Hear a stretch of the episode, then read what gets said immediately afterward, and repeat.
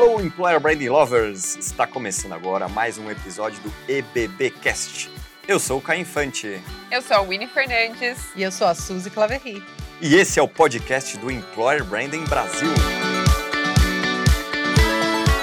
Esse episódio está sendo produzido e oferecido pelo Kenobi, o maior software de recrutamento e seleção do Brasil.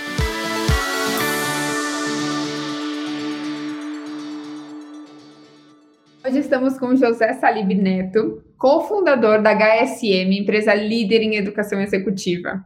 Salib, é uma honra realmente ter você aqui no nosso podcast. É, estávamos até conversando, né, super empolgados aqui, preparando essas perguntas e tudo mais. Então, é uma honra mesmo. Pensando em HSM, acho que vocês são referência. Eu sou uma ouvinte também do podcast HSM Professional, né? E até descobri em um dos seus podcasts, né, que você gravou, que o S, a sigla do S, é de salive, assim, uma curiosidade, enfim, gostaria de compartilhar aqui também com outras pessoas. Então, primeiro que é uma honra, muito obrigada por ter aceito o nosso convite, e gostaria que você se apresentasse um pouquinho melhor para quem está nos ouvindo. Bom, primeiro um prazer estar com vocês, né? Muito legal a iniciativa de vocês de compartilhar conhecimento com toda a comunidade empresarial. A HSM é uma empresa que mora no meu coração. É, eu sou S ou era o S, um dos dois, né? Eu saí da HSM já há três anos, apesar de meu nome estar bastante ainda ligado com a empresa, principalmente pelo S, né? Mas hoje sou muito amigo deles, de vez em quando fazemos algum projeto juntos. E também uh, hoje eu tenho uma carreira, né, como autor, principalmente. Eu escrevi cinco livros já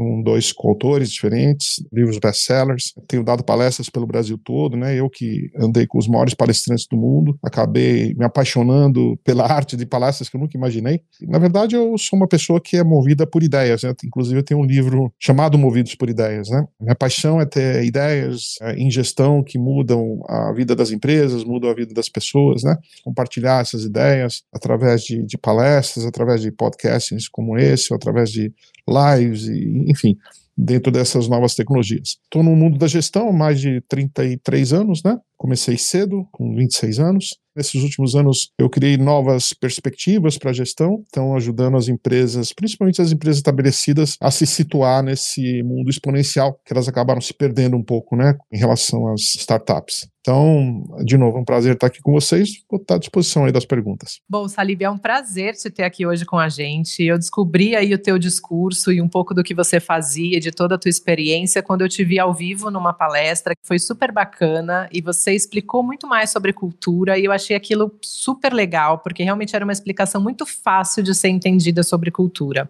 E aí eu comecei a comprar os teus livros, te acompanhar um pouco. Confesso que o Novo Código da Cultura é um livro que realmente chamou muito a minha atenção e que foi uma bíblia aqui para mim aprender um pouco mais sobre cultura, eu que não sou do mundo de recursos humanos. Então, um prazer ter você aqui com a gente. Confesso que todos os livros estão aqui para depois que essa pandemia passar, você autografar eles para mim aí quando a gente puder bater um papo e tomar um café juntos. Mas eu queria saber de você, então, que tem tantos anos de experiência em cultura organizacional e os seus livros sobre o tema estão aí entre os mais vendidos, mas até hoje muitas empresas ainda não entendem o que, que é cultura verdadeiramente, né? Muitos profissionais e empresas confundem o conceito de cultura com employer branding. Então eu ia te pedir para aproveitar aproveitar esse momento para explicar para a gente de uma forma bem fácil o que, que é cultura organizacional e por que, que ela importa para uma empresa. A cultura, ela não é uma estratégia gerencial que não é tão simples, por exemplo, como estratégia, como foco no cliente, como liderança, que são coisas mais diretas, né? A cultura tem a ver com muito com comportamento das pessoas, atitudes, valores, crenças, artefatos, né? E você não consegue achar, na verdade, uma definição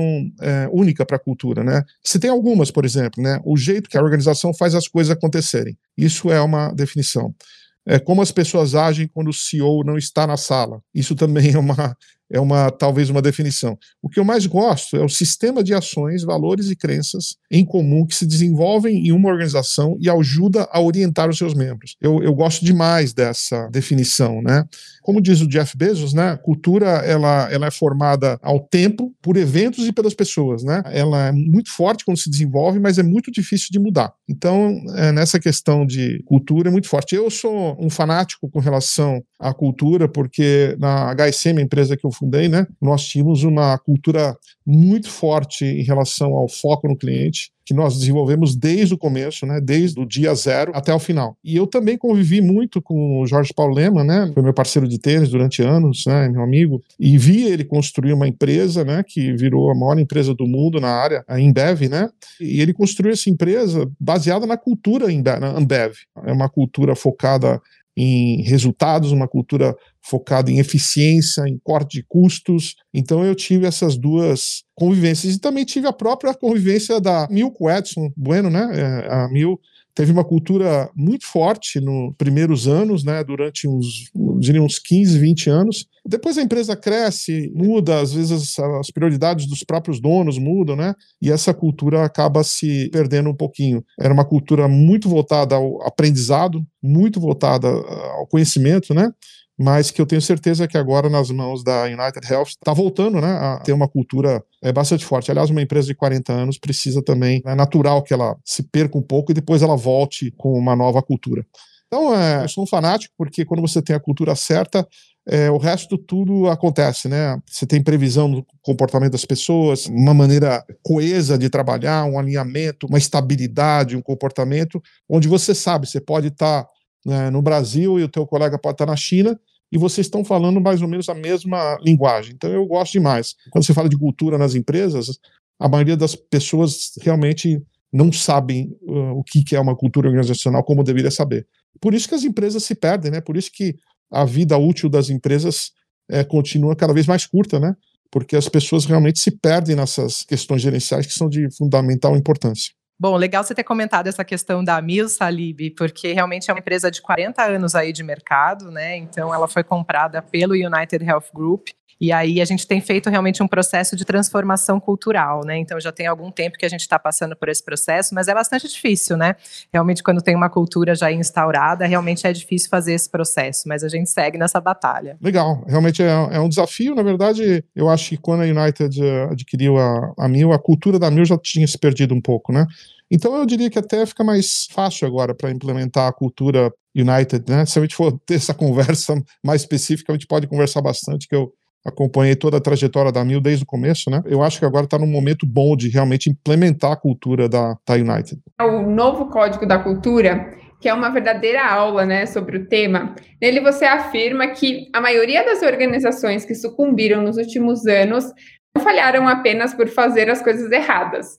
Falharam, sobretudo, por fazer a mesma coisa certa durante muito tempo. Muitas empresas dizem que o mais importante é ter uma cultura forte. Eu acho que, principalmente vivendo aí no mundo de startup, é, eu ouço isso com uma certa frequência. Você concorda com essa colocação? E como uma cultura forte, né, e focada em resultados impacta o mundo de hoje? E aí, mais uma pergunta só, que eu acho que engloba tudo isso. Ter uma cultura forte é garantia de sucesso? É, todo esse trabalho que eu fiz sobre é, transformação cultural com o Sandro, né, ele se originou numa visita nossa ao Jorge Paulo Lema, fundador da Ambev, né? A Ambev é a maior cervejaria do mundo, com 70% do mercado. E eu sempre admirei muito a questão da cultura que ele criou, né? Ele que, na verdade, tem um modelo de negócios é, muito definido de comprar empresas de produtos de consumo, com produtos de massa, com grande escala, né? Quando ele deu o depoimento para a gente, no nosso livro, nós fomos lá agradecer, e nos assustou foi que ele falou, olha, vocês estão de parabéns,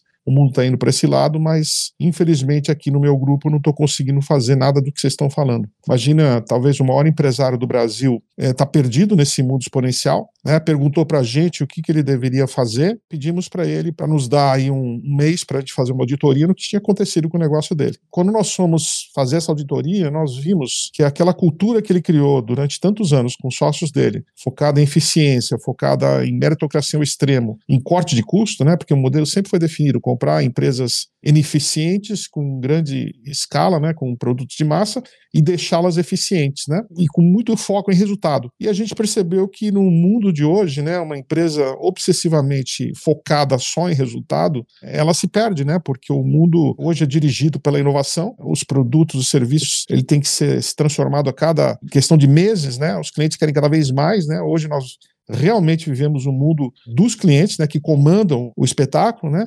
E aquele modelo de negócio não funciona mais. Mas, por incrível que pareça, foi a cultura que ele criou né, é, durante tantos anos que levou a chegar onde ele está. Ou seja, aquilo que você falou, de você fazer a mesma coisa durante muito tempo, você fazer bem a mesma coisa durante muito tempo, no mundo de hoje já não funciona mais, né? Então foi isso que nos dirigiu de escrever o livro e perceber que o grande problema das empresas não era a transformação digital. Transformação digital, em teoria, ela é fácil quando você fala de tecnologia, porque tecnologia você compra, mas a, a transformação digital mesmo tem a ver com a cultura da empresa, a transformação cultural. E a gente foi ver, pesquisou a fundo e viu que o grande problema dessas grandes empresas estabelecidas é que elas não estão conseguindo transformar a sua cultura organizacional adaptadas para o mundo exponencial de hoje, né? Então a cultura que era vista como algo que era imutável a gente percebe que, como todas as outras áreas da gestão, como liderança, estratégia, inovação, a cultura também tem que ser adaptada para um mundo exponencial. Deu origem ao nosso estudo e nós fomos a fundo e vimos que o grande problema tem sido realmente essa transformação cultural nas empresas que não conseguem se adaptar para o mundo que nós vivemos. Um excelente ponto, e eu acho que eu já vou emendar aqui uma outra pergunta, porque a gente está a gente tá no meio, né, na verdade, de uma pandemia é, sem precedentes. É, o Covid-19, né, obrigou muitas empresas a se transformarem. Muitas delas não tiveram nem tempo hábil de fazer uma transformação cultural efetiva. É, e queria que você trouxesse um ponto, né? Como a cultura das empresas nesse período pós-pandemia, né? Quais são os ganhos e os riscos, né? De como você vê essa mudança e essa transformação feita de uma maneira tão rápida. Pois é, a questão da, da pandemia, na verdade, é um grande acidente de percurso que nós tivemos aí no mundo, né? Ninguém previa isso, né? E, e ligar isso também à cultura não é uma coisa tão simples assim, né? Eu diria que quando você tem a cultura certa, né? Quando você fala cultura forte, eu gosto da palavra cultura forte, mas a cultura forte certa, não é cultura forte errada, né? Que foi na questão do da Ambev, que na verdade a Ambev também está se mexendo muito rapidamente em adaptar a sua cultura, né? Eles estão fazendo coisas incríveis, inclusive, né? Logicamente, quando você tem a cultura forte e certa no momento de caos, né? Fica mais fácil para que as empresas é, sobrevivam a esse período né, de, de grande turbulência. Né? Quando você tem uma cultura alinhada, forte, você tem pessoas, na verdade, você tem pessoas alinhadas, as pessoas certas nos lugares certos, né? então fica mais fácil. Agora, quando você tem o seu sistema de gestão já meio complicado, quando você vê uma bomba dessa, a coisa realmente fica complicada, né? Aí realmente aí você tem que eh, escolher algumas prioridades, né, para conseguir passar esse período, né, que demora aí alguns meses, entendeu? Não dá para você passar no meio de uma pandemia e, ao mesmo tempo, tentar mudar a cultura durante a pandemia, entendeu? Isso realmente é, é bastante difícil. É uma questão de quem conseguiu, conseguiu, e quem não conseguiu, quem estava tentando mudar, priorizar algumas ações, né? Por exemplo, o fluxo de caixa, né? Ficar perto dos clientes, para quando a situação normalizar, poder realmente fazer essa transformação cultural, porque a transformação cultural, você, para fazer uma boa transformação cultural, demora três anos, né? No mínimo. Então você não consegue fazer isso aí numa semana e duas semanas e acelerar a transformação cultural.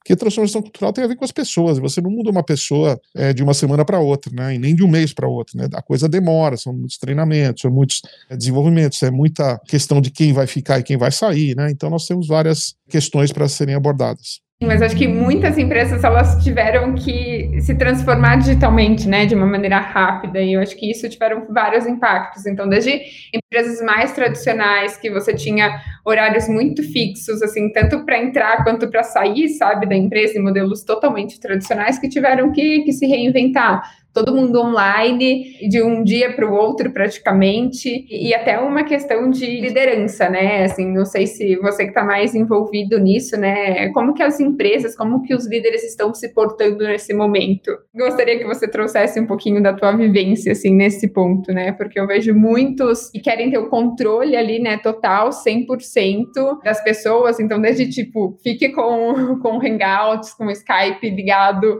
o tempo todo, né, às 8 horas diárias, diárias uma forma de controle. Então, queria que você trouxesse aí alguns exemplos em relação a isso, do que, que você está percebendo das empresas.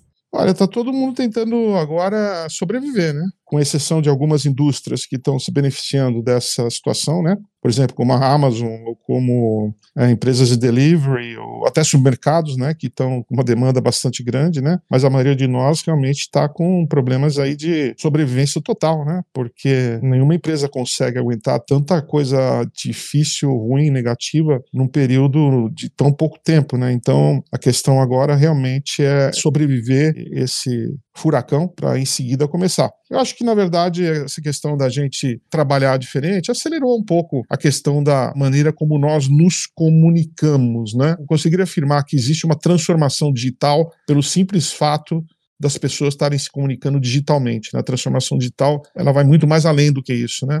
Eu acho que talvez ajude na questão de abrir os nossos olhos para mostrar que muitas das coisas que nós estávamos fazendo realmente é, era desnecessário. Né? A gente podia se comunicar de uma maneira mais rápida, de uma maneira mais ágil. Né? E na volta dessas empresas, muitas empresas, infelizmente, não vão voltar. E as empresas que estão voltando, elas vão ter que voltar diferentes, com certeza. A empresa que voltar do mesmo jeito, ela não vai durar muito tempo. Então, a gente sabe que a coisa agora, o jogo é para grandes profissionais, muito bem preparados, né? E com relação à liderança, líder é líder, tem que estar presente, tem que saber liderar ou presencialmente ou via é, digital, você tem que estar em contato com as pessoas. Agora, se você entrar num ponto de fiscalizar as pessoas, botar o Skype 24 horas por dia lá, aí o problema é do próprio líder, da própria empresa, né, que tá, já está com seus dias contados. Né? Empresa boa, não sei, você não precisa desse tipo de coisa, né? Mas com certeza vai ajudar na nossa maneira de trabalhar. Agora, a transformação cultural, acho que ela vai além dessa questão da nossa comunicação digital. Uma coisa que a gente costuma falar né? A gente tem uma série toda segunda-feira no nosso canal que o que não é employer branding. E uma delas, que é famosa, nossa, a gente repete isso em eventos e estamos aqui falando dela, que cultura não é employer brand, né? Não, não é marca empregadora. É, a gente sempre explica que tem sim impacto. Eu queria que você trouxesse um pouco da sua visão, as diferenças, impactos da cultura na gestão e no posicionamento da marca empregadora. Olha, é, pelo meu conhecimento, eu não sou tão conhecedor dessa disciplina nova, né, employer branding, mas é, pelo que eu tenho estudado, é muito importante na complementação da cultura, né, na sustentação da cultura, né, porque a cultura da empresa nunca foi fácil, porque ela é intangível, né, diferente da liderança, onde você tem questões mais tangíveis, né? Estratégia, foco no cliente, né? E a cultura é realmente algo é, complicado de você. Para começar, você não tem uma definição 100% do que é cultura, né? Você tem algumas definições. Então, é, fica muito difícil. O employer branding, pelo que eu tenho estudado, ele dá bastante sustentação na cultura de uma empresa, né? O que fica mais fácil depois para você trabalhar essa questão da cultura organizacional. Então, acho que os dois andam é, lado a lado, os dois são muito importantes. É isso aí, a gente costuma dizer né, que tem o tal do EVP, o Employee Value Proposition, que ele responde algo que a cultura não necessariamente responde, que é por que, que eu deveria trabalhar nessa empresa e não em outra, né? O que, que atrai o candidato, a não ser que você tenha uma cultura muito forte, seriam alguns exemplos aí, né, da, do Jorge Paulo Lema, por exemplo, e são poucas as empresas que têm isso muito claro, meritocracia muito forte, que atrai as pessoas, mas é, e a cultura a gente geralmente promove ela, a gente quer falar como a gente faz as coisas, e as pessoas acabam confundindo, porque eu até brinco agora, né, em plena pandemia, se você atraia pelo escorregador que você tem no, no escritório, você tá com o escritório escritório fechado há dois meses, você vai atrair tudo o quê? Né? então, tem que saber diferenciar o que, que é a cultura e o que, que é o porquê as pessoas trabalham para você.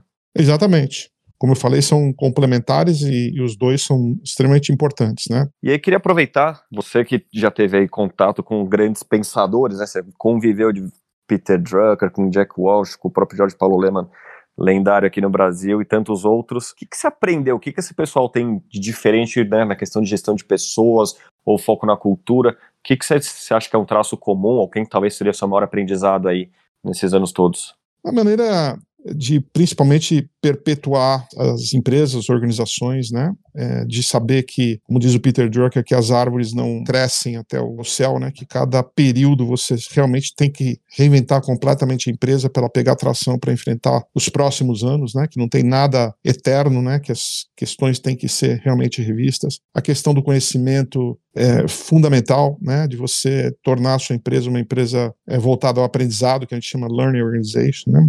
Questão questão da própria longevidade, de criar coisas longevas, né, que não são modismos, né, de saber que você tem que é, desenvolver pessoas e que não, não, tem outro jeito de você ganhar o jogo a não ser através das pessoas. Se você não tiver as pessoas completamente alinhadas, é, treinadas, é, voltadas a uma cultura coesa, né, para atingir os seus objetivos, né.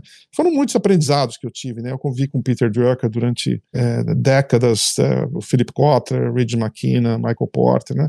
Aprendi muito com eles também. Mas também nós estamos vivendo hoje num mundo diferente, né. Eu acho que aprendi muito com eles, mas acho que novas ciências, novas é, maneiras de ver a gestão estão emergindo, como a gente destaca no nosso livro Gestão da Manhã, né, que a gente mostra que as empresas que se perderam, na verdade, os líderes dessas essas empresas eram bons líderes, mas não eh, desenvolveram novas habilidades para tratar com esse mundo exponencial. Né? O mundo exponencial ele basicamente impactou fundamentalmente tudo que nós sabemos sobre gestão, porque ele pegou uma atração tão forte na velocidade, né? E a velocidade faz com que a gente tenha que pensar completamente, não diferente, mas adicionar novas habilidades. Então, a maneira como a gente encara a liderança é diferente, a maneira como a gente encara a estratégia, né? Onde a gente tinha uma estratégia que a gente tentava desenvolver uma estratégia duradoura Hoje a gente sabe que não existe estratégia duradoura, né? Nós temos estratégias que se adaptam, estratégias adaptativas, que aliás é o tema do nosso próximo livro, né? A questão do, do, foco no cliente, né? Que a gente realmente tentava agrupar grupos de clientes, né? E a gente sabe que hoje, pela tecnologia, pela inteligência artificial, algoritmos, nós sabemos que cada cliente tem que ser tratado de uma maneira é, diferente, única, né? A cultura também, que era algo que não mudava, ela tem que mudar de acordo com o ambiente que nós vivemos. Então, nós estamos vivendo aí uma fase de mudanças muito grande. Eu aprendi muito com eles, uma maneira de ver os negócios, né? Mas também eu digo que a, a gestão de sucesso não é só a gestão moderna, exponencial. Tem muita coisa que foram desenvolvidas lá atrás, né, é, por caras como Peter Drucker, Theodore Levitt, que são imutáveis. E tem outras coisas que você precisa estar tá mudando o tempo todo, né, tá ajustando o tempo todo. Então, é uma mistura do, do melhor do passado com o melhor do presente. Excelente. E uma das perguntas, né, que a gente sempre faz no nosso bate-bola, dicas de leitura, né, que você daria para os nossos ouvintes. Só que eu vou fazer um pouco diferente contigo. Gostaria de saber onde as pessoas encontram os seus livros, que a gente mencionou em vários momentos aqui do nosso podcast. Olha, com certeza na Amazon, né? Eu estou mandando todo mundo para a Amazon agora, porque eu, sinceramente, né, eu trato com editoras, né, com os meus publishers aqui, e os publishers têm uma dificuldade muito grande em entender esse mundo exponencial. Então eles continuam achando que vão vender através dos velhos livreiros. eu digo que metade deles não vão voltar depois. Eu tô falando, depois que acabar a pandemia, você vai ver muita gente, você vai falar, puxa, mas cadê, cadê essa empresa? Cadê aquela coisa? Cadê aquela loja? Você não vai ver mais, né? Então, eu digo que você pode encontrar, sim, meus livros da Amazon, que é o melhor lugar para comprar livro, que você compra, chega em dois dias, você não tem que sair de casa. A Amazon entende, tem um algoritmo que entende as suas preferências, te ajuda, você pode comprar no Kindle, você pode fazer observações e realmente não há mais aquela necessidade de entrar naquela livraria gigante, né? Aquela mega livraria com a hora que você olha, fala assim, meu Deus, para onde eu vou?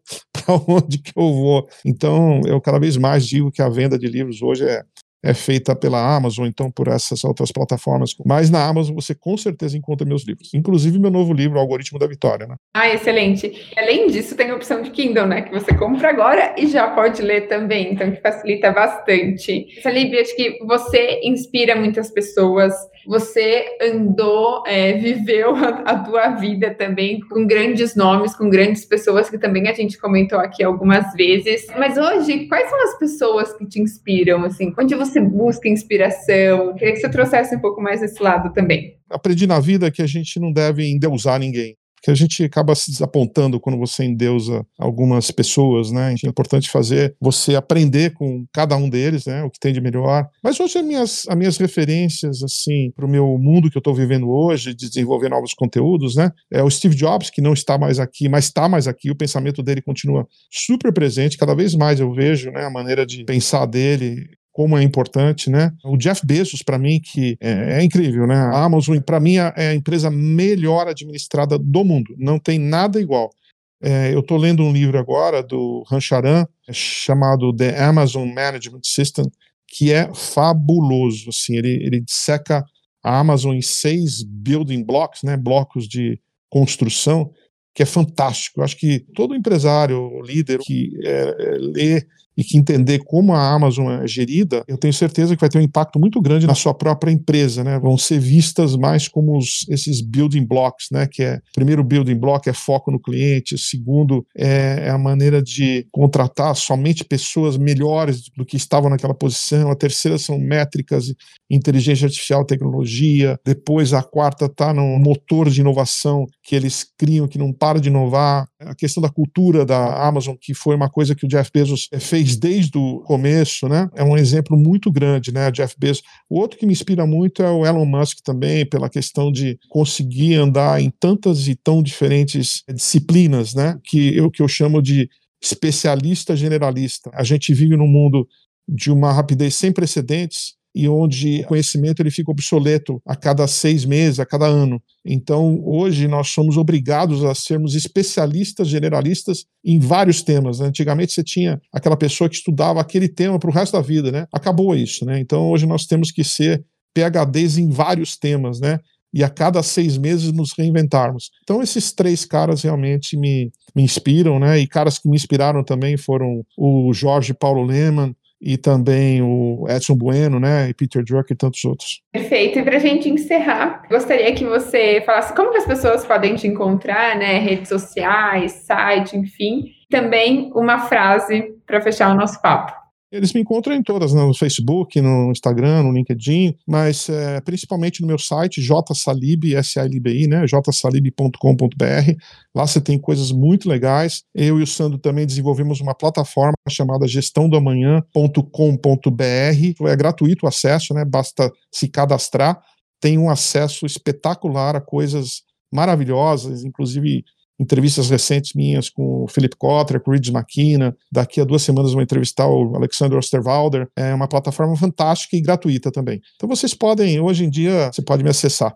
E eu aqui, olha, continuo estudando, acho que o conhecimento não para, a gente está sendo cada vez mais pressionados a desenvolvermos novos conhecimentos, então acho é, fundamental se atualizar, estar tá sempre na frente, andar com gente melhor do que você, ler muito, estudar muito, né? Uma, a internet com tantas coisas bacanas. Você tem a nossa plataforma, gestãodomanhã.com.br.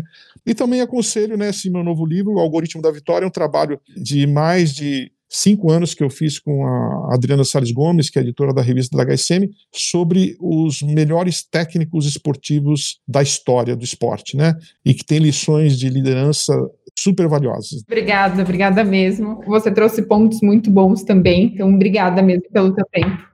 Perfeito. Muito obrigada pela tua participação hoje com a gente. Acho que foi um bate-papo super rico, super enriquecedor e com certeza trouxe uma visão muito mais ampla de todas essas ligações aí de cultura, employer branding, EVP aí para esse cenário. Obrigada novamente. Agradeço muito aí a tua presença com a gente. Eu que agradeço e um grande abraço e fico à disposição. Tá joia. Obrigado pela aula. Mais que um bate-papo, foi uma grande aula. Obrigadão mais uma vez, viu? Um grande abraço para vocês. Obrigada. Tchau. Você ouviu o EBBcast? Para ouvir este e outros episódios, estamos disponíveis em todas as plataformas digitais. E não se esqueça de nos seguir no LinkedIn e Instagram. É só procurar Employer Branding Brasil.